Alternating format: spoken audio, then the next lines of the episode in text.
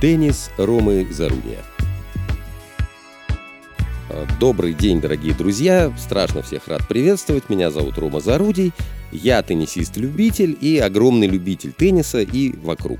А, судьба моя такая. Я с 6 лет до примерно 13-14 соревновался, тренировался. Потом по причинам э, своеобразия психического вынужден был покинуть территорию и на 30 лет, убежав в слезах и высоко подкидывая колени, запретил себе любить этот э, чудесный совершенно вид спорта.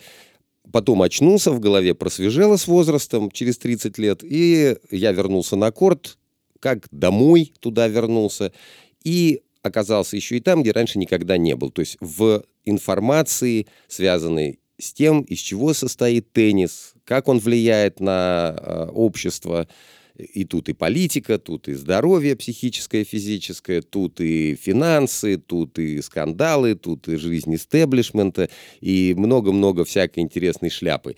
И не только шляпы, просто информация, которая просто здорово знать, на мой взгляд. И вот этой информацией я собираюсь делиться. Ну, там, например, где ночует Новак Джокович, когда он в Нью-Йорк приезжает. Да? Сразу говорю, он не в гостинице ночует, а в 25 милях от Нью-Йорка, в штате Нью-Джерси, у своего товарища, который активно развивает новые цифровые технологии, э, тренировки, подбора специальных программ. Как Роджер Федерер умудрился стать одним из э, не очень длинного списка спортсменов-миллиардеров, да, э, не на корте набегал, скажем, там маркетинговая машина Nike и еще еще, и вообще он очень умный парень, что не секрет.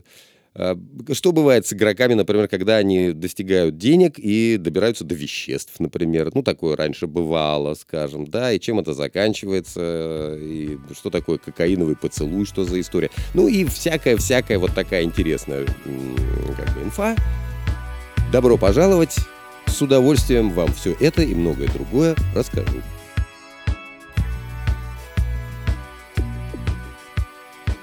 Теннис Ромы Зарудия.